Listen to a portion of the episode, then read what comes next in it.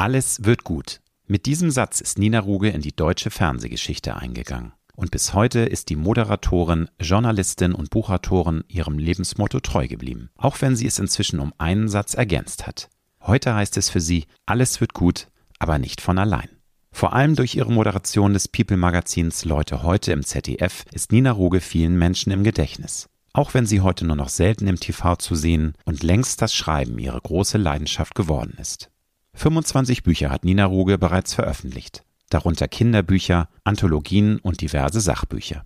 Ihr jüngstes ist Anfang August erschienen und hat den Titel Verjüngung ist möglich. Darin beschäftigt sie sich unter anderem mit der Frage, ob uns ein konsequent verjüngender Lebensstil gesünder altern lässt und inwieweit wir die Aktivität unserer Gene durch Ernährung und Sport positiv beeinflussen können. Ich spreche mit Nina über die spannenden Erkenntnisse ihres neuen Buches, das faszinierende Thema Körperzellen und wie man ihr Altern verlangsamt. Wir reden über Loslassen, Älterwerden im TV-Business, das Akzeptieren der eigenen Endlichkeit, Morgenrituale und eingeweichte Flohsamen zum Frühstück. Wir sprechen darüber, warum sie sich beruflich immer wieder neu erfunden und Komfortzonen wie einen Beamtenberuf verlassen hat, warum man sie bereits seit 25 Jahren mit Bratwurst oder Tiramisu jagen kann und warum sie so bewusst wie möglich tiefe Dankbarkeit für jeden neu erlebten Tag spüren möchte. Ich wünsche dir gute und inspirierende Unterhaltung mit Nina Ruge. Du hörst Road to Glory. Als Journalist mit 20-jähriger Berufserfahrung hat Alexander Nebel hunderte von Interviews mit nationalen und internationalen Stars geführt. Unter der Überschrift Deine persönliche Erfolgsstory spricht er hier in seinem Podcast mit inspirierenden Prominenten über Erfolg, prägende Wendepunkte und Lebensweisheiten gute Unterhaltung mit einer neuen Folge von Road to Glory mit Alexander Nebe. Guten Tag, liebe Nina. Wie schön, dass du dir die Zeit nimmst. Herzlich willkommen in meinem Podcast. Hallo, Alexander. Liebe Nina, was gab es bei dir heute Morgen zum Frühstück? Eine große Tasse mit viel Wasser, ein wenig ein Spritzer Zitronensaft und eingeweichten Flohsamenschalen. Dazu hin und wieder auch ein bisschen Eiweißpulver, wenn ich Sport getrieben habe. Da ich heute Morgen noch nicht gelaufen bin, habe ich kein Eiweißpulver genutzt.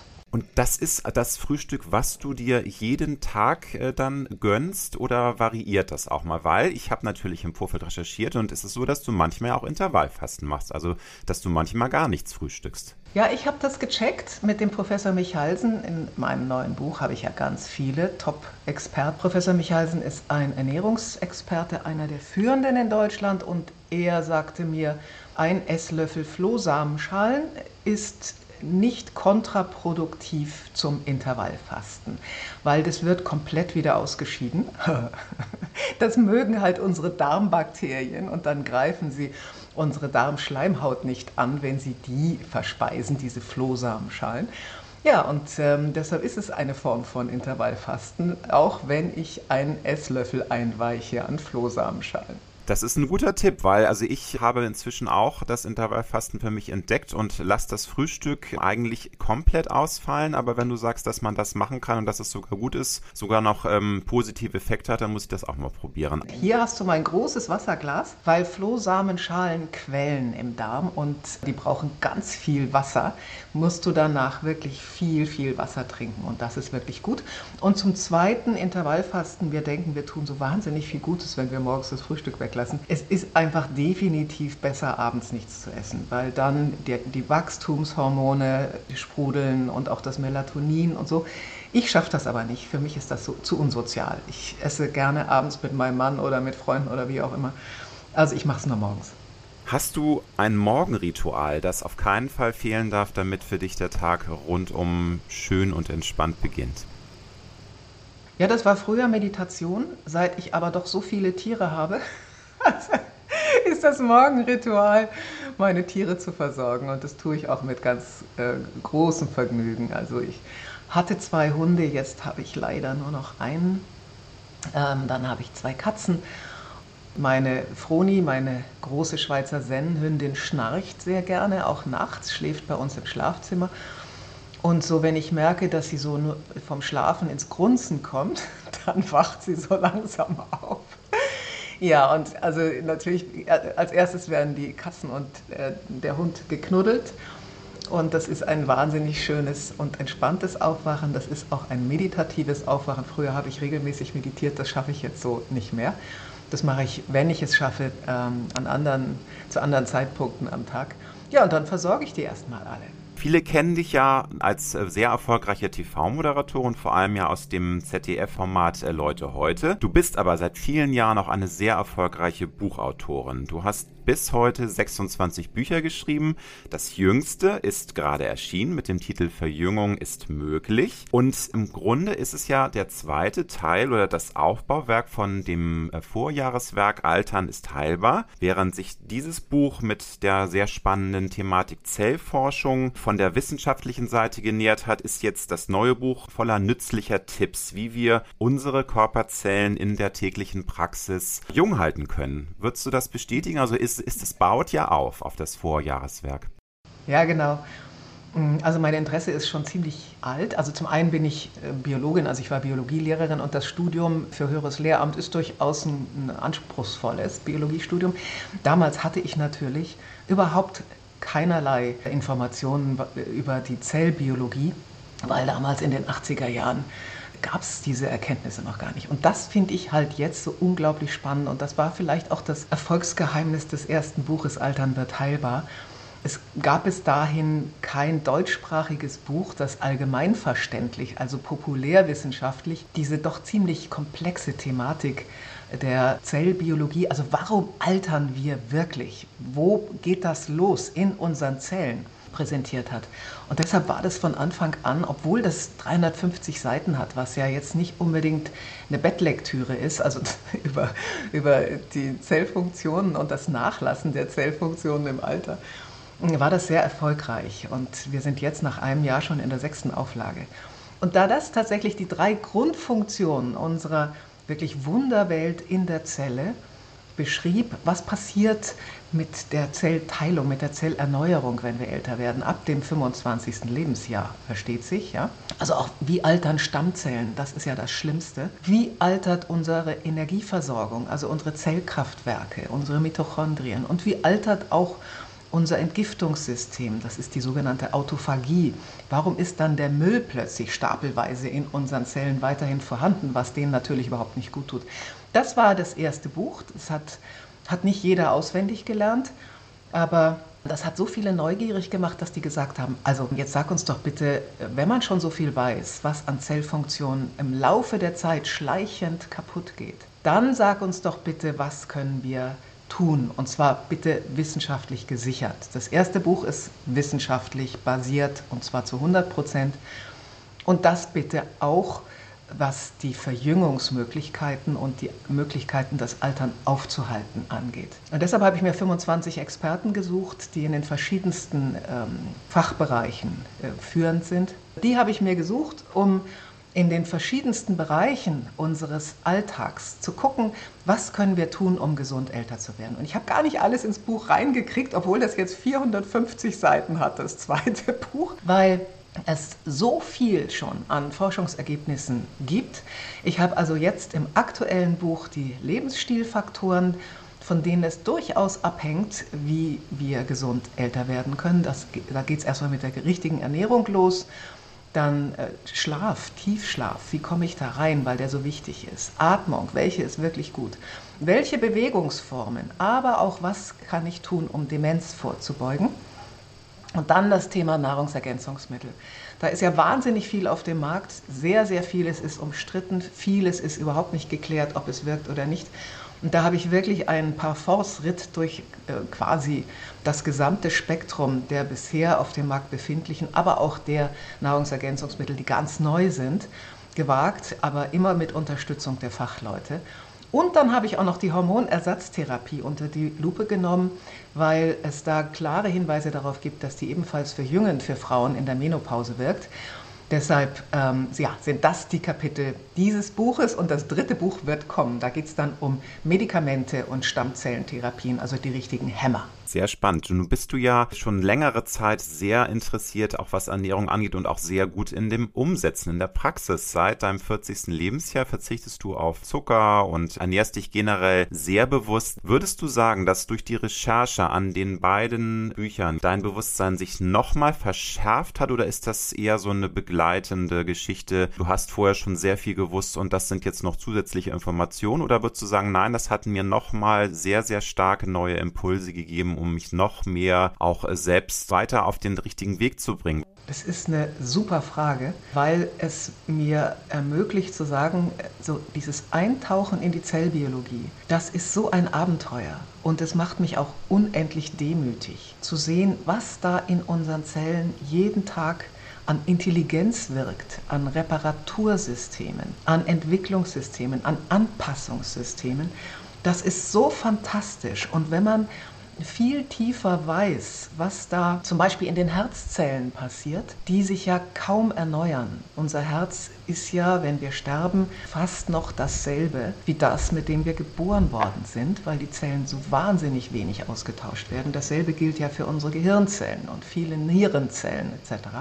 Also wenn ich weiß, dass zum Beispiel das Coenzym Q10 im Laufe des Lebens und ab dem 40. Lebensjahr ganz besonders abnimmt und eben im Herzen, wo wir so viele dieser Zellkraftwerke brauchen, damit der Muskel wirklich gut arbeiten kann. Und, ja, und wenn man dann weiß, was in den Herzzellen, die ja so viele Mitochondrien brauchen, um sich ein Leben lang kontrahieren zu können und das so viele tausendmal am Tag, das äh, Coenzym Q10, aber eben auch das NADH, was beides in der sogenannten Atmungskette eine Riesenrolle spielt, die eben für die Energieproduktion in unserem Körper elementar wichtig sind, also wenn man dann weiß, dass diese beiden Substanzen, die so wahnsinnig wichtig sind für unsere Energieversorgung in allen unseren Zellen, aber natürlich ganz besonders in den Herzzellen zum Beispiel, aber auch im Gehirn, dass die eben ab dem 40. Lebensjahr deutlich im Pegel sinken, dann sagt man sich natürlich, das möchte ich supplementieren, das möchte ich gerne ersetzen, das nehme ich auf, da nehme ich Pillen. Und das ist sicherlich eine, eine wichtige Maßnahme. Nur, jetzt kommt die Molekularbiologie ins Spiel, sollte man überhaupt wissen, ob diese Substanzen, die es in Tablettenform als Nahrungsergänzungsmittel angeboten gibt, ob die überhaupt aufgenommen werden in unserem Körper, also durch den Darm ins Blut gehen. Und siehe da, wenn man sich das Coenzym Q10 anguckt, das ja viele Jahre schon so ein Modenahrungsergänzungsmittel ist, das wird ganz schlecht aufgenommen im Darm. Da allerdings sind jetzt neueste Erkenntnisse und Entwicklungen schon so weit, dass es jetzt äh, von einigen wenigen Herstellern ummanteltes Coenzym Q10 gibt mit Cyclodextrin. Das ist kein Gift, sondern ein natürlicher Zucker, ein, ein, Zuckerderivat, also ein Verwandter des Zuckers. Aber kein Zucker, der dick macht oder ungesund ist, sondern eher ein Ballaststoff. Und die sind 18-fach besser bioverfügbar. Also das heißt, deine Frage war, hast du noch was dazugelernt? Du hast dich immer so vernünftig ernährt etc. Und ich habe wahnsinnig viel dazugelernt, weil ich eben jetzt viel tiefer verstehe, warum ich was ab welchem Alter nehme und in welcher Form. Aber auch warum ich welchen Sport mache und wie oft und in welcher Form. Ja, also äh, eben auch wie intensiv. Also ich habe so viel dazu gelernt in den letzten drei Jahren, als ich die beiden Bücher ja wirklich unter Hochdruck und mit Wahnsinnsengagement geschrieben habe, dass ich äh, jetzt wirklich sage, ich bin in meinem neuen beruflichen Feld angekommen. Ich bin Fachjournalistin für Longevity und es interessiert mich wahnsinnig.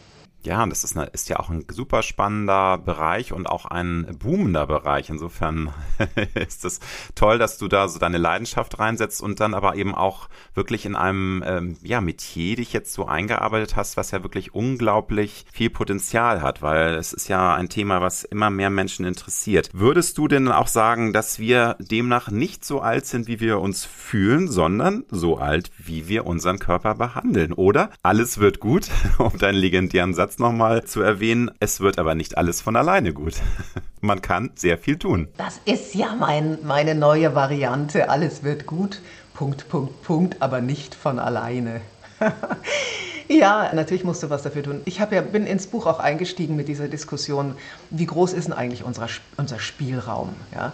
Wie viel ist genetisch programmiert? Das heißt ja immer, die guten Gene lassen dich älter werden. Und es gibt Familien, in denen sehr viele sehr alt werden. Also es gibt da so gewisse genetische Prädispositionen. Aber Eine ganz klare Zuordnung gibt es nicht, weil das Altern ist ein so komplexer Prozess, dass auch jemand, der aus einer Familie stammt, der viele Menschen hat, die sehr alt geworden sind, äh, trotzdem früh sterben kann, weil, er sein, weil sein Lebensstil ein fürchterlicher ist oder weil er sich vielen karzinogenen, also krebsauslösenden Situationen oder Substanzen ausgesetzt hat etc. Also die Schätzung ist, 70 Prozent in etwa unserer Langlebigkeit, unserer gesunden Langlebigkeit liegt in unserer Hand und circa 30 Prozent sind genetisch vorbestimmt, vor allem durch bestimmte Gene, die mit Krankheiten assoziiert sind, also die Krankheiten hervorrufen, bestimmte Krebs oder auch andere Schlaganfall oder zum Beispiel Schlaganfall, Krebsarten oder Schlaganfall.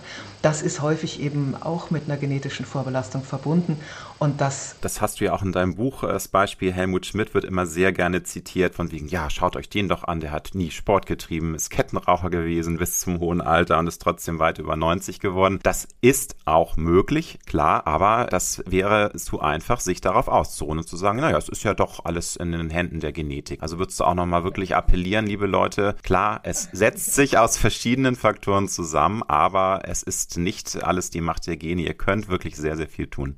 Es ist sehr, sehr selten, dass jemand, der so viel raucht, so lange lebt. Bei Churchill beispielsweise kann man sich das ein bisschen erklären, denn der hat ja immer diese wunderbaren beiden Vokabeln No Sports vor sich hergetragen. Er war aber Leistungssportler in jungen Jahren. Und wer sehr früh mit intensivem Sport beginnt, der hat tatsächlich auch in, im höheren Alter eine gute Chance, das ein bisschen zumindest zu kompensieren, wenn man später faule Socke. Es wäre auf jeden Fall besser, wenn er bis ins hohe Alter Sport getrieben hätte, aber das hat ihn so ein bisschen gepusht, ja. Ich kann mir vorstellen, dass es die erste Zeit anstrengend war. Du hast, wie gesagt, dich ja schon vor ähm, fast 25 Jahren dazu entschlossen, deine Ernährung wirklich umzustellen, sehr bewusst auf viele Dinge zu achten. Da muss man sich ja häufig rechtfertigen. Es ist ein ähnliches Beispiel, wie wenn du keinen Alkohol trinkst. Dann heißt es ja, warum trinkst du nicht? Äh, geht's dir nicht gut? Du bist in so einer Rechtfertigungsposition. Genauso, wenn du gewisse Dinge nicht isst. Hat dich das früher genervt oder passiert es häufig auch nochmal, dass du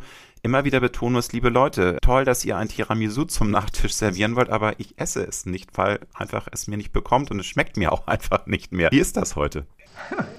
Na, es gibt halt viele, die das eigentlich ganz gerne machen würden, aber das irgendwie nicht hinkriegen. Und dann ist der Reflex, oh, ist die asketisch, oh Gott, ist die langweilig. Das ist ja wie im Kloster. Ah, ja, und dann, also nee, mit der kann man ja nicht feiern und so. Natürlich kann man mit mir feiern, aber ich bin tatsächlich so langweilig, äh, dass ich äh, nur das esse und meinen Lebensstil versuche so tatsächlich konsequent äh, durchzuhalten dass ich mich wohlfühle. Und das ist das Entscheidende. Ich habe vor 25 Jahren angefangen, auf, das war der Hinweis meines wirklich damaligen sehr, sehr guten Internisten, der sich mit, damals hieß es noch Anti-Aging, ganz intensiv beschäftigt hatte. Mit ihm habe ich dann auch ein Buch geschrieben, Länger, Jung und Gesund mit Nina Ruge. Das war noch für den Bertelsmann Buchclub. Also das war das ist eben lange, länger her. Und es war sehr erfolgreich, weil wir haben natürlich nur über bestimmte Nahrungsergänzungsmittel, Lebensstilfaktoren, Ernährung und Schlaf und so weiter schreiben können. Aber das war trotzdem noch viel an Informationen, was für viele neu war. Und als ich eben merkte, wie mir das gut tut, ich habe so viel gearbeitet, ich habe so wenig geschlafen, ich habe das alles mit einer großen Leidenschaft gemacht, es war positiver Stress, aber es war Stress. Und ich habe mich ziemlich gefordert. Und dann habe ich meine Ernährung umgestellt, habe bestimmte Nahrungsergänzungsmittel genommen und habe das unmittelbar gespürt, dass ich deutlich leistungsfähiger wurde und dass es mir besser ging. Von daher gibt es für mich gar keine Frage, ob ich das mit Druck und Zwang und Selbstüberwindung durchführe, sondern ich merke, wenn ich ein Tiramisu gegessen habe, geht es mir einfach nicht gut. Oder eine Schweinshaxe. Ich kann mir gar nicht vorstellen, eine Schweinshaxe zu essen. Oder Bratwurst oder solche Sachen. Niemals. Aber auch eben so, so Pommes mit schlechtem Fett gebacken und alles sowas. Oder Eis mit Sahne. Ich, du kannst es mir auf den Bauch binden. Ich, will das nicht. Es tut mir nicht gut und ich spüre es unmittelbar. Da wäre ich nämlich jetzt ähm, bei dem Thema, was ich vorhin schon so ein bisschen angeteased hatte. Ich bin, wie gesagt, sehr ähm, fänglich und begeisterungsfähig und äh, setze auch häufig Dinge um und würde sagen von mir, ich ernähre mich auch bewusst. Sicherlich nicht so konsequent, wie du das machst. Was bei mir schwankt dann manchmal. Also ich habe da mal Phasen, wo ich mich auch vegan ernähre, Phasen, wo ich mal komplett auf Alkohol verzichte, aber am Beispiel Zuckerverzicht aufgehängt. Das habe ich immer wieder probiert und ich habe es leider nicht geschafft, den Punkt zu erreichen, wo sozusagen der Entzug vollzogen ist, dass man den Zucker, äh, Zuckerentzug geschafft hat. Ich habe dann immer wieder Rückfälle bekommen. Hast du vielleicht einen guten Tipp für mich, wie man die Disziplin und Motivation aufrechterhält, einfach diese Zeit zu überstehen und zu, darauf zu warten, dass man merkt, was der Körper einem dann zurückgibt an Energie und an tollen Gefühlen, wenn man von diesem bösen Zuckerabhängigkeitsfaktor wegkommt? Ja, Zucker sind ja nicht per se schlecht. Die langkettigen Kohlenhydrate, die sind absolut wichtig und gut. Das sind nämlich Ballaststoffe.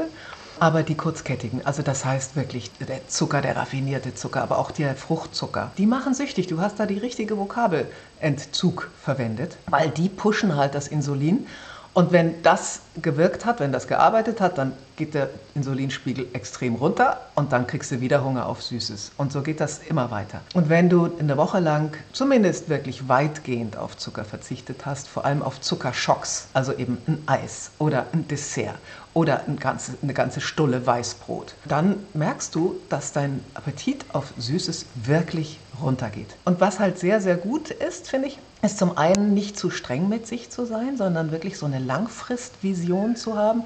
Ich möchte von diesem Suchtstoff, von dem ich weiß, es ist ein Suchtstoff, ich möchte von dem runterkommen. Und wenn ich mal nach einem Mittagessen sage, und da habe ich eben vielleicht ganz viel Salat gegessen und dann habe ich ein bisschen Essig drin und, oder Balsamico und so, und dann hat man hinterher so zum Zumachen des Magens oft so ein bisschen Lust auf Süßes. Dann sage ich mir, okay, jetzt gibt es also bei mir erstmal ein Espresso und vielleicht gibt es auch mal ein Stück dunkle Schokolade.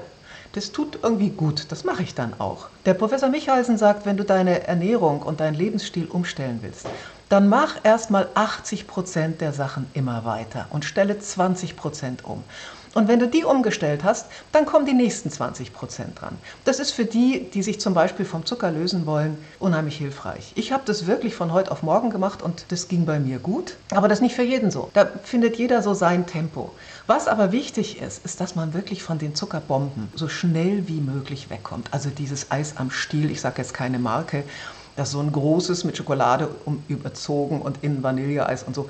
Wenn du das gegessen hast, das ist so eine Bombe, dann hast du eine Stunde später wieder einen Heißhunger auf das nächste Süße. Und wenn du dann eben merkst, Mensch, jetzt essen die alle das Dessert. Ich war jetzt gerade vorgestern bei einem ganz tollen Dinner eingeladen und es gab wieder ein ganz tolles Dessert und alle um mich herum haben das gegessen.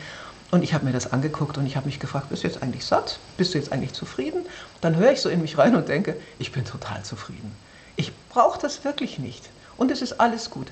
Und wenn es mal ein Walderdbeer-Dessert gibt mit wenig Zucker, dann esse ich das auch, weil ich weiß, okay, da sind jetzt ein bisschen, da ist ein bisschen Zucker drin, das ist überhaupt nicht schlimm. Also nicht zu ideologisch sein, aber sich wirklich davor hüten, Zuckerbomben zu sich zu nehmen. Absolut alles Weißbrot. Also diese Frühstücks mit äh, Croissant und dann einer weißen Semmel und Marmelade drauf und so. Nee. Der Hintergrund meiner Frage ist ja, dass mir das teilweise gelingt und ich dann einfach immer diese Rückfälle habe. Und hast du da vielleicht noch irgendwie einen Tipp, wie man, weil klar, der Körper schreit dann ja manchmal. Ne? Da hat man so einen Viper, so einen Heißhunger auf irgendwie eine Tafel Schokolade, um das Klischee zu nennen. Ist das wirklich dann Willenskraft oder was würdest du sagen? Wie kann man dann diese doch etwas prekären Momente überstehen, bis man dann wirklich endlich diesen Punkt erreicht hat, wo man gar kein Bedürfnis mehr hat? Ähm, nett mit sich sein und sich verzeihen. Also vor allem, ich merke das selber, wenn ich sehr viel gearbeitet habe und dann sehr wenig geschlafen habe. Also ich nehme, ich nehme, mache eine große Veranstaltung, die geht dann bis morgens um eins. Ich muss aber am nächsten Morgen wieder früh fliegen. Ich habe nur vier Stunden geschlafen und dann kriege ich einen totalen Jeeper auf Süßes. Ich kriege Hunger und ich kriege einen Jeeper auf Süßes. Und das ist physiologisch wieder absolut nachvollziehbar, weil dann ist tatsächlich, dann gibt dir dein Körper das Signal, du brauchst Zucker. Und dann kann ich mich häufig auch nicht kontrollieren. Und dann esse ich was Süßes oder irgendwas, was ich, was ich gerade zu, zu fassen kriege, weil ich so einen riesen Brüllhunger habe. Und das nehme ich mir dann aber nicht übel. Also auch du hast manchmal so kleine Sünden, also dann ist es aber, ich habe gehört, also dunkle Schokolade ist es dann mit ganz viel Kakao oder gibt es auch tatsächlich mal so einen Moment, wo Nina Ruge tatsächlich eine Sünde begeht und was ganz Ungesundes ist? naja, zum Beispiel, wenn ich dann in diesem Flieger sitze und ich habe so einen Hunger und ich hatte keine Zeit zum Frühstücken und normalerweise frühstücke ich ja nicht. Da habe ich mein, meine Flohsamenschalen. Aber wenn ich halt so so einen Hunger, weil ich so wenig geschlafen habe, kriege, dann kaufe ich mir eben auch eine Semmel und ich gucke dann halt, dass ich möglichst eine Vollkornsemmel vegetarisch kriege. Aber ganz oft, das ist ja noch nicht auf allen Bahnhöfen oder Flughäfen der Fall, kriegst du eben nur Weißbrot und dann esse ich mit dem größten Vergnügen eine große Weiß Weißmehlsemmel und dann ist da auch noch Butter drauf, die ich sonst eigentlich auch nicht so toll finde und zieh mir das rein und es geht mir dann hinterher besser. Aber ich weiß auch, woran das liegt, weil ich so wenig geschlafen habe. Und was halt so mal passieren kann, natürlich, wenn dein Gehirn braucht ja den größten Teil des Zuckers, den du isst. Ja? Und wenn du halt richtig intensiv, konzentriert arbeitest, brauchst du auch mehr. Und dann ist es gut, eben nichts Süßes zu essen im klassischen Sinne, aber dann kannst du, ich esse dann zum Beispiel Nüsse. Die haben wenig Zucker, die machen aber den Magen so ein bisschen satt und die tun in vielerlei Hinsicht sehr, sehr gut. Die haben unglaublich viele sekundäre Pflanzenstoffe, die für uns wahnsinnig gut sind. Und ich trinke grünen Tee in großen Mengen. Und dieser grüne Tee hat ja auch Gerbstoffe. Der ist ja sowieso wahnsinnig gut für gesunde Langlebigkeit wegen EGCG. Das ist dieser, dieser äh, sekundäre Pflanzenstoff, der extrem ähm, intensiv und gut wirkt. Aber äh, der grüne Tee, der gerbt ja auch so ein ganz bisschen, hat so ein bisschen mhm. Gerbstoffe. Und der macht so den Magen ruhig. Und der hört dann auf zu sagen, ich will jetzt, ich will jetzt, ich will jetzt. Das hilft auch. Und natürlich viel, viel trinken hilft sehr. Und wenn du dann keine Lust mehr hast auf ganz viel lauwarmes Mineralwasser, was ich tatsächlich trinke, ich sage immer Krankenhauswasser bitte, dann tust du da halt Ingwer rein oder ich tue frische Minze rein oder ich tue ein Blatt frischen Salbei, frisches Salbei. Wir haben wir ja hier im Garten in der Toskana. Und das, das ist wirklich gut. Das eine ist auf Ernährung achten, auf sportliche Aktivitäten. Es gibt viele Faktoren, aber ich finde auch sehr wichtig, um jung zu bleiben, ist es in meinem Empfinden so, dass man auch im Leben immer mal wieder den Mut haben muss, sich zu verändern, auch den Mut haben, los, äh, Mut haben muss, loszulassen. Und ich finde, da bist du ein tolles Beispiel, weil du hast mehrfach den Mut zur Veränderung gehabt. Du hast mit Anfang 30 den Beruf als Biologie- und Germanistiklehrerin beendet, bist dann in die Medien, in die TV-Branche eingestiegen und dann hast du mit Anfang 50 deine sehr erfolgreiche TV-Karriere auf eigenen Wunsch beendet. Leute, heute hatte ich ja schon erwähnt. Also du hast zweimal den Mut gehabt, eine Komfortzone zu verlassen und neu was zu wagen. Würdest du bestätigen, dass das auch ein wichtiger Punkt ist, um jung im Kopf zu bleiben, um einfach lebendiger zu bleiben? Oder ist das von mir überinterpretiert? Nee, überhaupt nicht. Ich habe mich auch gefragt, warum ich immer wieder neu angefangen habe und das war öfter als zweimal. Hm. Mm, ich war ja großer Literaturfan durch mein Germanistikstudium und äh, die Christa Wolf, die DDR-Autorin, die hatte diesen wunderbaren Satz, hinter sich lassen, was keine Herausforderung mehr darstellt. Und das war so. Ich bin in Braunschweig aufgewachsen, das war noch vor der Wende, das war also wirklich so ein bisschen Dornröschenschlafstadt. Und habe dann, das war ein großer Zufall, wollte eigentlich weg nach dem Abitur und bin dann aber doch in Braunschweig im Studium gelandet und dann bin ich auch noch in Wolfsburg als Lehrerin gelandet. Habe mir da aber schon immer die neuen Herausforderungen gesucht. Also zum Beispiel habe ich ähm, Schultheater an, der, an dem Gymnasium entwickelt und aufgebaut und das war mit einem Kollegen zusammen und das war eine riesige und tolle Erfahrung. Ich Habe selbst auch eine kleine Schauspielausbildung gemacht. Und mit den Schülern so zu arbeiten, das war nochmal eine ganz andere Dimension. Und da habe ich Filmklasse mit den Schülern gemacht, weil ich wollte unbedingt, das war meine ganz große Sehnsucht, ich wollte Filme machen lernen. Mhm. Dann habe ich in Braunschweig nebenbei an der Filmklasse studiert und meine Stundenzahl reduziert als Lehrerin und bin dann erstmal nach Berlin gegangen und habe im Filmgeschäft gearbeitet. Also ich habe angefangen als Garderobiere, habe dann Scriptgirl gemacht, Continuity und hatte dann den ersten Job als äh, Regieassistentin und eine Co-Regie auch im Angebot ähm, in Berlin. Als dann das Angebot vom Rias kam, äh, da wurde nämlich überhaupt nichts gedreht im Winter, im Winter doch mal den Aufbau des neuen Rias Fernsehen mit zu begleiten und dass ich dann da gleich die ersten Sendungen moderiert habe und so, das war wieder ein Riesenzufall. Aber das sind, das waren dieses, das, dass ich aus dem Lehrerjob, ich war verbeamtet, ja, ich wusste also, da kann dir nichts mehr passieren.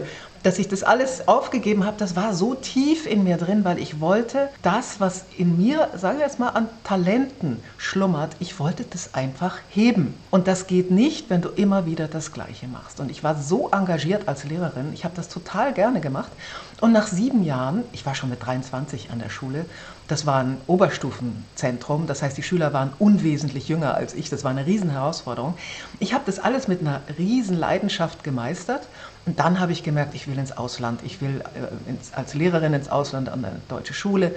Die haben mir gesagt, sie müssen erstmal älter werden und das ist Anciennität und so. Und dann habe ich gesagt, dann gehe ich sofort. Und das natürlich, es klingt alles so einfach. Den Job aufgeben, ich habe mich von meinem Mann getrennt, die Stadt aufgeben und dann nach Berlin gehen und nichts Festes haben und dann die Klinken putzen bei den verschiedenen Filmproduktionsfirmen, das war natürlich schon, das war nicht ohne. Und ich wollte das unbedingt. Ich war wie besoffen. Ich, war, ich wollte das. Und das hat dann auch sehr schnell geklappt, weil alle spürten, die meint das ernst.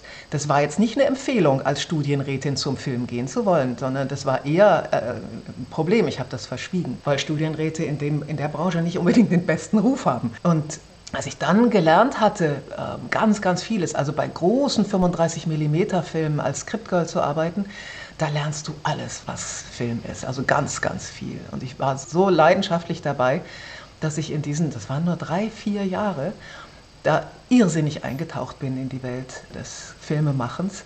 Und dann durch einen großen Zufall landete ich eben im Journalismus und habe das äh, mir reingeschafft. Ich hatte ja keine Ahnung, ich hatte ja Journalismus gar nicht studiert. Und als ich dann zwei Jahre diesen doch recht anspruchsvollen Sender Rias TV, die hatten hohes journalistisches Niveau in Berlin, äh, gemacht hatte mit Frühstücksfernsehen, das erste Frühstücksfernsehen in Deutschland, dreieinhalb Stunden live, kein Teleprompter, da hatte ich etliches gelernt.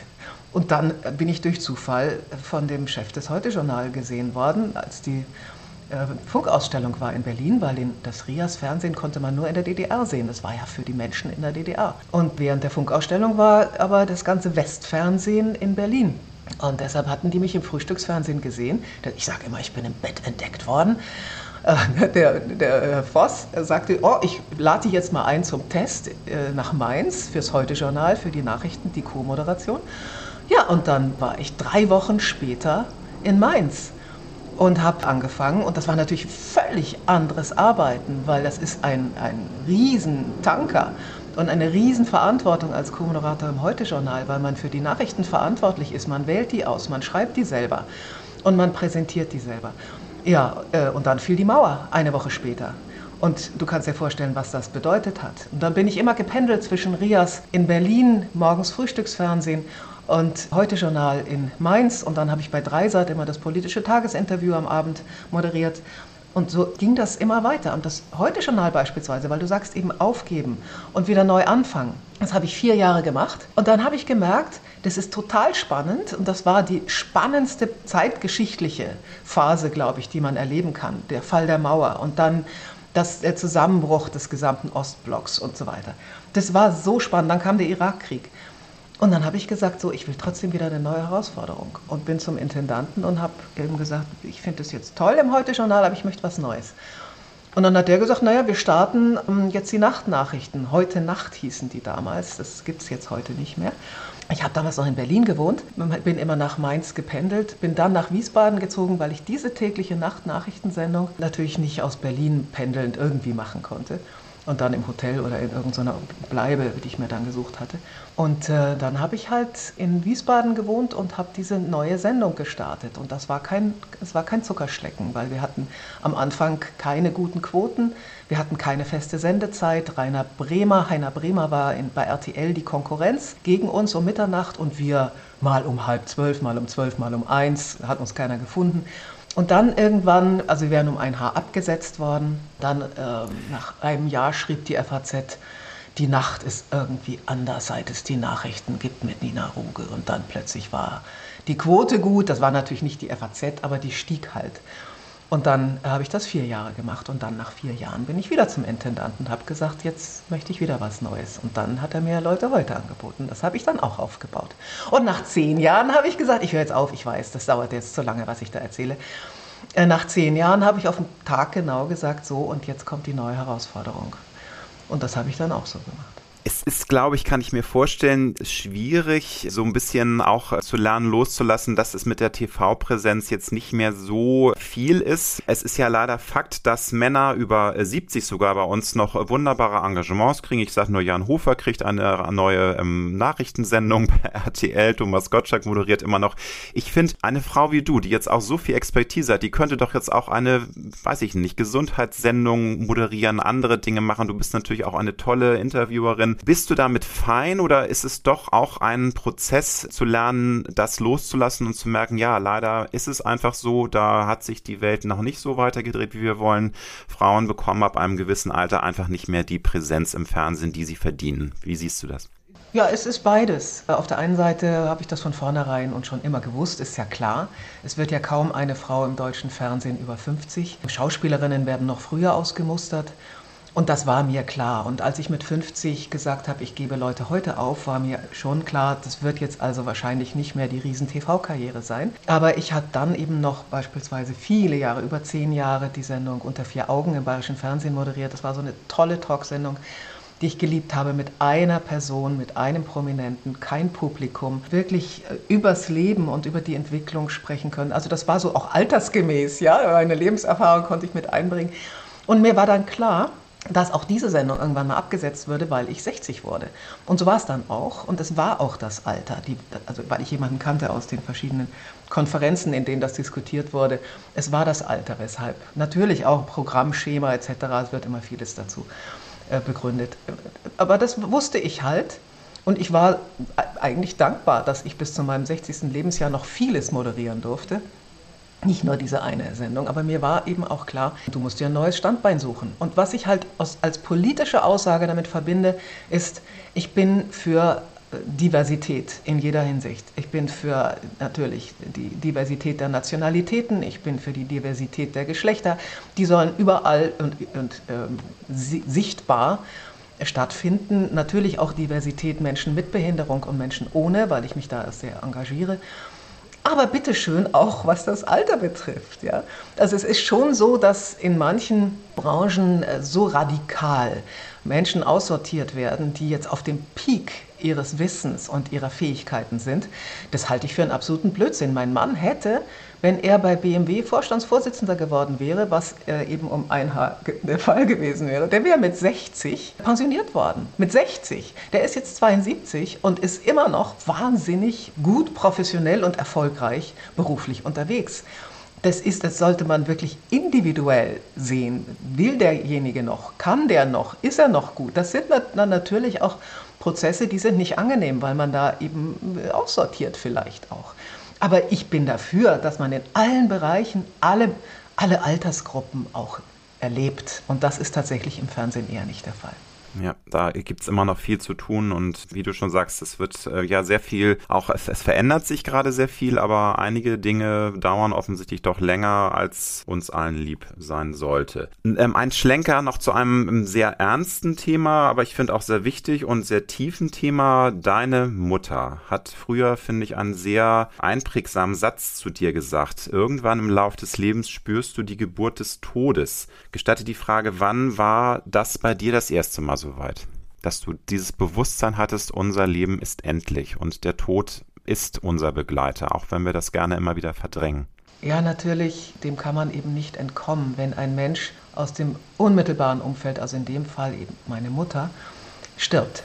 Und meine Mutter ist 1989 gestorben. Die hatte schon, als sie mit mir schwanger war, ein schwarzes Melanom und sie war Ärztin, also sie wusste, was das bedeutete. Hat das überlebt, was ein, der Professor in Heidelberg, der sie operiert hatte, sagte immer zu mir, wenn sie jährlich zu den Untersuchungen kam, Engelchen zu mir, weil er meinte, es gebe dann vielleicht doch noch diese Kraft des Immunsystems, die besonders getriggert wird, wenn eine Frau ein Neugeborenes hat. Und sie hat dann, sie wurde aber sehr stark bestrahlt und sie hat dann später eine, einen Blutkrebs entwickelt.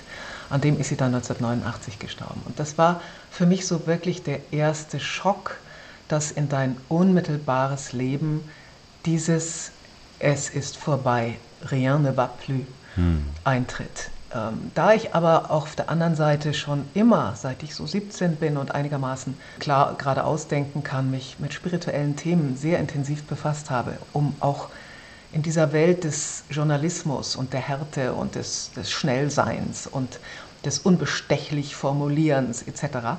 zu überleben, habe ich mich auch schon früh äh, mit den Themen Vergänglichkeit, wo komme ich her und wo gehe ich hin befasst. Von daher habe ich dazu auch einen, sagen wir mal, auch spirituellen Zugang. Nun ist es ja Fakt, dass das Thema Tod weiter in unserer Gesellschaft ein Tabuthema ist und das finde ich schade. Natürlich, wir alle lieben unser Leben, aber ähm, ich finde, man muss beide Seiten einfach im Leben äh, auch bewusst sehen und viele verdrängen einfach den Tod komplett, weil es für sie einfach zu bedrückend ist. Und würdest du denn sagen, dass so dieses Memento Mori einfach wichtig ist? Also natürlich ist es auch wichtig, das Leben zu leben und zu genießen und fröhlich glücklich zu sein und alles mitzunehmen, aber trotzdem immer dieses Bewusstsein zu bewahren? Oder sagst du, das ist halt eine Typfrage, das muss jeder Mensch für sich selber einfach sehen und wenn Leute es verdrängen, dann sei es so? Na, es kommt eben darauf an, ob ich eine Haltung zur Göttlichkeit, ich sage jetzt mal diese Vokabel, oder zum Heiligen, ob ich das überhaupt entwickle, ob ich dem Platz einräumen darf. Wenn ich das tue, wenn ich mir täglich durch ein Innehalten, durch eine Meditation, aber vielleicht auch durch eine äh, eingeübte, also im schönen Sinne eingeübte Haltung zum Leben, sozusagen als ein Programm, das auf der Festplatte immer hinten weiterläuft, wenn ich mir das in mein Leben hole, das bedeutet, ich spüre das Göttliche in mir, ich spüre diese große Kraft, die allem innewohnt. Ich spüre diese Kraft in der Natur. Ich spüre sie in meinen Tieren. Ich spüre sie auch in anderen Menschen, wenn sie diese Schwingung zulassen. Dann bin ich mit dieser, mit dieser Energie, sagen wir es mal ganz neutral, mit dieser Energie so verbunden, dass ich auch weiß und spüre, aus der sind wir alle gekommen. Die ist letztlich unser elementarstes, der Extrakt von allem. Und da gehen wir auch wieder hin. Und das spüre ich. Und das spüre ich, je älter ich werde, umso mehr. Und ich glaube auch, das ist eine ganz gute Begleiterscheinung des Älterwerdens, wenn ich das denn zulasse. Und ich werde jetzt 65, ich weiß und ich denke, ja, ich tue sehr viel, um eine gesunde Langlebigkeit zu erreichen. Das heißt, die 120, die uns maximal wahrscheinlich zur Verfügung stünden. Komm, Nina, die 100 schaffst du locker. Die 100 schaffst du locker. Ja, also die zumindest so ein bisschen näher. Na, meine Generation nicht, aber die, die dann auch die Medikamente und die Stammzellentherapie nutzen können, die werden da schon ziemlich bald drauf zusteuern. Meine Generation nicht. Aber es nimmt dem Tod den Schrecken ein bisschen. Also das Leiden und der Verlust, der ist ein, das ist einfach da und das ist furchtbar. Und da muss ich einfach durch, wenn ein Mensch oder eben auch ein Hund, der mir sehr, sehr verbunden war, wenn der plötzlich nicht mehr da ist, dann ist das ein emotionaler, ganz tiefer Schock, weil ich so viele, so viele Verbindungen, Seelenverbindungen habe mit diesen Menschen, dass das einfach, das, das kann ich nicht verdrängen und das kann ich nicht überspielen. Nur meine eigene Endlichkeit, die bekommt äh, einen immer größeren Frieden, die Konnotation von Frieden, dass ich, wenn ich ein gut angewendetes Leben lebe, es gibt diesen wunderbaren Satz, ein gut angewendetes Leben ist lang. Das heißt nicht unbedingt, dass ich uralt werden muss. Aber ein gut angewendetes Leben ist tief und es hat eine emotionale und auch eine spirituelle Tiefe und das, ein gut angewendetes Leben folgt meistens auch einer Sinnstiftung und Sinngebung.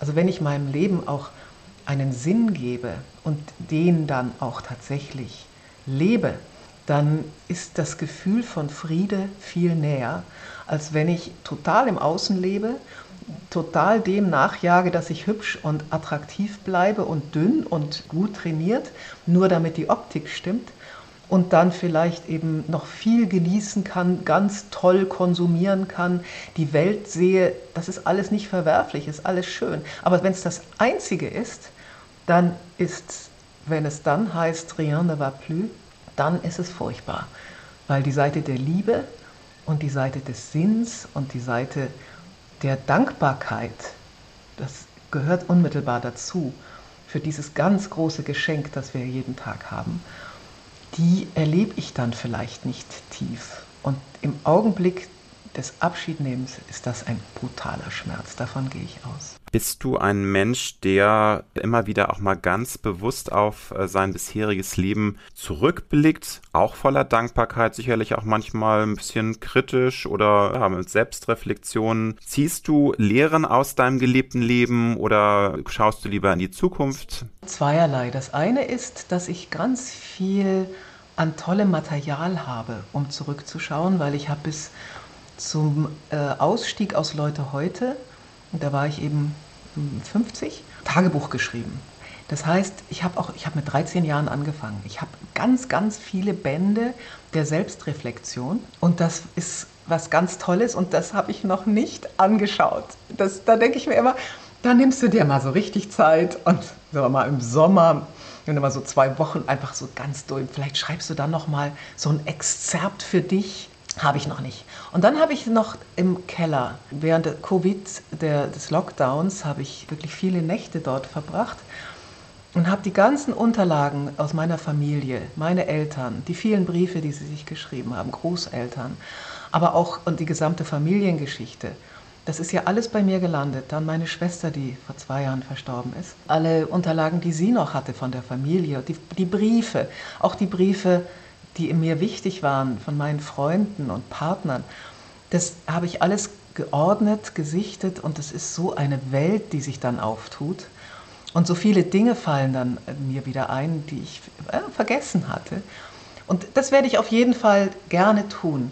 Was ich aber viel wichtiger finde, ist zu schauen, ob ich den Lebensstil, den ich jetzt führe, ob ich den äh, so weiterführen möchte oder ob ich andere Elemente einbauen möchte. Und das ist schon so, wenn du 65 wirst, ein bisschen der Fall. Ich sage mir, ich darf jetzt im Sommer ziemlich lange in der Toskana sein, äh, fliege immer mal zurück für meine verschiedenen beruflichen Engagements. Aber ich glaube, ich werde das in Zukunft noch weiter zurückfahren und werde mehr schreiben, werde weiter auf dem Thema Longevity für mich recherchieren, aber eben auch Bücher, neue Bücher schreiben. Wir haben jetzt auch eine Plattform, die erste deutschsprachige Plattform für diese Themen äh, am Start. Die heißt Vitalissimo und wird im September online gehen und haben sehr gute Partner. Von daher denke ich, dass das für ganz viele Menschen auch spannend sein wird. Also mich zu konzentrieren, mich zu fokussieren und das Schöne letztlich meines Lebens, wie ich es geführt habe, ist ja, dass ich so viele Angebote bekomme. So viele Angebote mal auch in spiritueller Hinsicht, also Lebenshilfe, Interviews oder Bücher oder Auftritte zum, zu dem Thema. Ich habe ja dazu auch Bücher geschrieben. Aber dann diese Langlebigkeitsthematik. Aber auch, ich hab, bin sehr umweltpolitisch engagiert, habe viele Technologiekongresse moderiert und kenne mich auch in, in der Umwelttechnologie gut aus. Also ich habe halt ständig Angebote, so etwas zu übernehmen und ich werde mir tatsächlich jetzt genauer anschauen, das Leben zu vertiefen und ähm, nicht mehr so getrieben zu sein, und das war einfach der Fall aus Leidenschaft, nicht mehr so getrieben zu sein von den vielen Terminen, die ich mir setze und die ich annehme, sondern noch stärker auszuwählen, um diese neue Lebensphase, die, die kommt einfach. Ich fühle mich wahnsinnig fit und trotzdem kommt sie. Diese Lebensphase intensiv intellektuell zu leben mit diesem neuen mich erfinden als Fachjournalistin für gesunde Langlebigkeit, aber eben auch emotional zu vertiefen, indem ich mehr Zeit habe für mich, für die Natur und für ein Leben in Liebe. Wir alle haben ein Leben voller Höhen und Tiefen. Wir alle wissen, dass es nicht immer nur alles schön ist. Wir werden mit Kummer, mit Schmerz konfrontiert. Du hast gerade erwähnt, deine Eltern sind gestorben, deine Schwester ist vor zwei Jahren gestorben, aber du hast ein gesegnetes Leben. Und allein die Tatsache, dass du mit deinem Mann in der Toskana in einem wunderschönen Haus leben kannst. Diesem Zusammenhang gestattet die Frage, hast du noch einen großen Traum oder sagst du, nein, mein Leben ist eigentlich so satt, so schön, das kann jetzt so bleiben. Ich brauche jetzt gar nicht mehr träumen oder ist es wichtig, noch einen großen Traum zu haben? Das, was mich kennzeichnet, ist, dass ich nie einen Traum hatte. Mhm. Sondern ich hatte immer, ich bin immer ein bisschen Pasteur gefolgt, der sagt, der Zufall trifft nur einen vorbereiteten Geist. So, ich hatte so ganz tief eine Vision. Und das ist was anderes als ein Traum. Diese Vision war, ich lebe ein Leben, in dem ich immer wieder neue Herausforderungen, neue Erlebnisse, neue Menschen, neue Themen, immer wieder etwas lernen darf, was mich als Mensch ganz macht. Mhm. So. Und diese Zufälle, die kamen. Und das wünsche ich mir eigentlich äh, für die Zukunft, dass das nie aufhört. Mhm. Dass immer wieder Zufälle in mein Leben treten, die einen vorbereiteten Geist treffen, der meiner ist. Und dieser vorbereitete Geist ist jetzt durchaus noch stärker auf diese Balance ausgerichtet. Balance zwischen rechter und linker Gehirnhälfte. Das heißt also zwischen der Intuition, der Kreativität, der Spiritualität und einer großen Lust auf Wissen, auf Analysieren, auf Recherchieren, auf neue Erkenntnisse gewinnen. Aber diese beiden Seiten wirklich in einen gelungenen Dialog zu führen, sodass ich, das ist wirklich ein neues Bewusstsein, von dem ich in dem Fall tatsächlich träume. Schön. In welchen Momenten empfindest du pures Glück? Also was macht dich glücklich? Ja, Glück, Happiness is a daily decision. Glück ist wirklich eine tägliche Entscheidung. Sehr weise, ja. Und Stimmt. ich bin jetzt in diesem Moment glücklich. Es ist so. Ich definiere Glück für mich so, dass ich beispielsweise in einem Austausch wie diesen, wo ich sehe und spüre, dass du dich vorbereitet hast, dass du auf, einer, auf bestimmten Verständnisebenen ähm, ganz ähnlich text wie ich und dass wir das vielleicht mitteilen dürfen, deiner, deiner Fangemeinde das tun zu dürfen, das ist, das ist Glück. Ja, bin ich, bin ich ganz bei dir. Also das ist ähm, für, für mich auch ähm, eines der schönsten Dinge. Also natürlich ist privates Glück für mich immer noch wichtiger, aber ich glaube, wir beide können sagen, dass wir halt auch beruflich Dinge tun, die uns unglaublich erfüllen und äh, wo wir wirklich immer wieder sagen können, trotz aller Nervereien, die auch zu unserem Beruf dazugehören, es ist einfach ein großes Geschenk. Gerade auch der Austausch mit anderen Menschen. Ich sehe das auch immer als äh, etwas sehr Kostbares. Gerade wenn man eben, wie du schon sagst, ein Gespräch führt, wo man merkt, man, man hat da wirklich einen Austausch und man tickt in gewissen Dingen wirklich gleich und das ist wirklich was Wunderbares. Da bin ich ganz bei dir. Wenn ich das kurz noch ähm, dazwischen werfen darf, man ist ja sehr leicht verführt, so ein Erlöserdenken und ein Erlösersehnsucht in sich zu tragen. Das heißt, wenn der tollste Partner dieser Welt mich auf Händen trägt, dann, wenn ich den Job habe, wenn ich das Geld habe, dann. Und ich glaube, es ist wirklich ganz, ganz wichtig zu spüren, das Glück entsteht in mir. Und es ist unabhängig von ganz vielen äußeren Dingen. Natürlich ist es gepaart mit einer riesigen Dankbarkeit, dass ich so leben darf, wie ich leben darf. In diesem Land mit dieser Sicherheit, mit dieser medizinischen Versorgung etc. Das ist sowas von wahnsinnig äh, privilegiert. Aber dann kommt ganz schnell dieses Wenn dann. Und davon da rauszuspringen und zu sagen, nee, es ist jetzt und es ist jetzt hier, egal was ich tue, mit großer Achtsamkeit, das ist immer da und das ist Glück. Wir haben jetzt schon über Glück gesprochen, aber wir alle wollen ein zufriedenes, schönes, sattes, tolles Leben haben. Was sind für dich da die Schlüssel oder der Schlüssel? Was ist essentiell, um ein Leben zu führen, wo man dann auch sagen kann, und wenn es vielleicht schon nach 60 Jahren zu Ende sein sollte, es gibt ja auch Schicksale, wo es leider ähm, dann Menschen schon sehr früh trifft, aber die manchmal dann auch sagen, es ist schrecklich, ich hätte gerne noch länger gelebt, aber das Leben, was ich jetzt hatte, es war gut.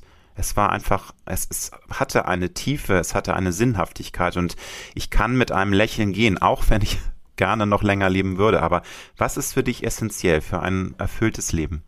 Ja, ich denke schon. Ähm, diese abstrakten Vokabeln mit Sinn erfüllen, nämlich Liebe, Werte und Sinn.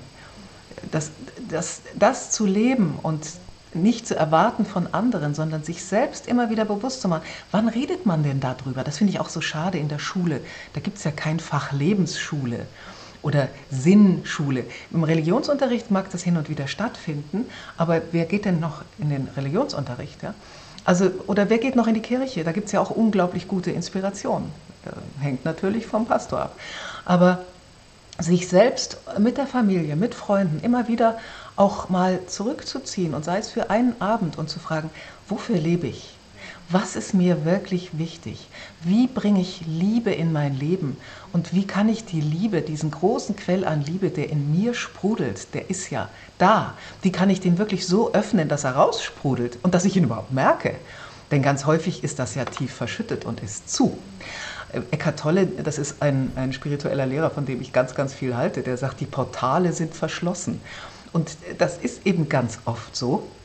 Und sich dessen bewusst zu werden mit, einer großen, äh, mit einem großen Verständnis für unsere Welt, die halt so extrem linkshirnig ist, so extrem nüchtern, so extrem sachorientiert und der anderen, der rechts, das ist natürlich nur ein Bild, der rechtshälftigen Gehirnseite, dass wir die vergessen. Wenn ich da vielleicht diesen einen Satz mal schauen, ob ich den zusammenkriege von Albert Einstein zitieren darf. Der intuitive Geist ist ein großes Geschenk. Der rationale, äh, die Rationalität so in etwa ist sein treuer Diener. Wir haben eine Gesellschaft geschaffen, die den Diener verehrt und das Geschenk vergessen hat.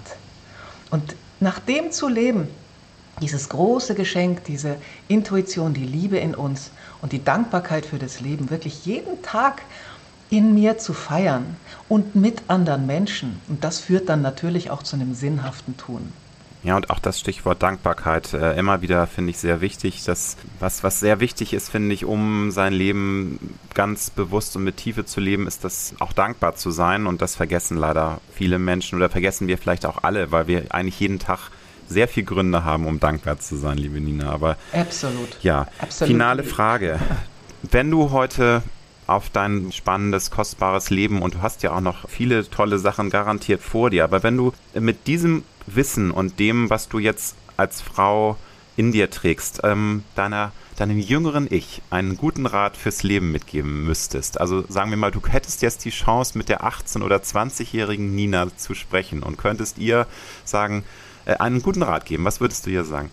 hm, geh auf die Suche nach deinem Ego. Such mal, aus welchem, was da so an Reflexen in dir sind, die aus diesem, ich werde leicht gekränkt, ich bin, ich möchte, ich möchte gelobt werden. Das wollen wir alle, liebe Nina. Das, das, ist menschlich, das ist so menschlich. ja, aber das sich bewusst machen. Hm und zu sagen, habe ich jetzt, aus, aus welchem Grund habe ich jetzt eigentlich so komisch reagiert? Hm. War das schon wieder dieses komische Ego in mir, ja. das ständig gefüttert werden will und das ständig äh, irgendwie tollste, beste, schönste sein will und anders als andere und äh, das ist bei dem einen mehr, beim anderen weniger und das ist aber viel weiter verbreitet, als wir es uns häufig zugestehen wollen. Das geht ja zum Beispiel schon los bei einer Einladung, wenn man äh, vielleicht mit etlichen Leuten am Tisch sitzt, man kennt die gleichen Leute und dann wird über andere hergezogen. Warum macht man das eigentlich? Hm. Ja klar, Ego. Hm. Weil ich fühle fühl mich natürlich super, wenn ich auf andere irgendwie runtergucken kann. Ja. Ich gehe zum Beispiel aus solchen Diskussionen immer raus, weil ich mir sage, ich, das ist Zeitverschwendung. Hm. Was habe ich denn davon, wenn ich über andere Leute rumlästere? Ja. Ja, aber äh, äh, das findet man ganz, oder im Autoverkehr. Wie oft finden wir da Situationen, wo jemand mir einen Stinkefinger zeigt, bloß weil ich einen Fehler gemacht habe? Dann kann man doch sagen, hey, okay, dir ist ein Fehler passiert, äh, vielleicht kann ich dir helfen. Nee, ich bin der super Autofahrer. Ich, ich zeig dir jetzt mal, wie, wie cool ich bin und wie blöd du bist. Das ist im Alltag so verbreitet. Also ich würde der 18-jährigen Nina sagen, pass mal auf, sei mal ein bisschen aufmerksam auf dieses Ding da in dir. Das hat drei Buchstaben, heißt Ego. Und das steuert ziemlich viele Reflexe. Guck mal, dass du das durch eine tiefe Liebe zum Leben ersetzen kannst. Klingt abstrakt, aber probier's mal. Fang mal an. Liebe Nina, herzlichen Dank für dieses tolle Gespräch. Ich wünsche dir ganz viel Erfolg für das aktuelle Buch Verjüngung ist möglich, ist äh, seit Anfang August erhältlich. Ganz viel Spaß bei der Recherche zum Nachfolgewerk. Ähm, ich glaube, das wird dann irgendwann nächstes Jahr im Sommer erscheinen. Du, weil ich tatsächlich weniger durch die Weltgeschichte reisen möchte also und, und, mehr schreiben, kommen tatsächlich drei Buchprojekte. Das eine wird ein Kochbuch und zwar auf der Basis dessen, worüber wir gerade gesprochen haben, ganz viel Gemüse und so weiter, zusammen mit einem ganz tollen äh, Superkoch, ein vegetarischer Koch aus Berlin. Ich darf aber noch nicht sagen, weil wir den Vertrag noch nicht fest haben. Also das Kochbuch mache ich mit dem zusammen. Und dann arbeite ich parallel an dem nächsten Longevity-Buch zum Thema Medikamente und Stammzellentherapien etc. Das ist so spannend, was da alles äh, in der nächsten Zeit auf den Markt kommen wird oder vielleicht erst auch in fünf bis zehn Jahren, aber sowas von irre. Und dann mache ich so ein kleines Geschenkbuch und auf das freue ich mich ganz, ganz arg. Das werden ja toskanische Kontemplationen. Das heißt also wunderschöne Fotos hier aus meiner Region und Meditationen und Kontemplationen dazu zum Leben und zur Kraft, die uns hält. Ich finde es ganz inspirierend, was du erzählt hast und kann dir nur sagen, äh, weiter so, schenke uns noch viele Werke und ich freue mich drauf. Freue mich auch drauf, wenn wir vielleicht im nächsten Jahr nochmal sprechen können. Es hat mir sehr viel Spaß gemacht. Alles Liebe dir und herzlichen Dank für die Zeit. Danke dir, Alexander. Danke für dieses sehr besondere Gespräch, was du uns schenkst.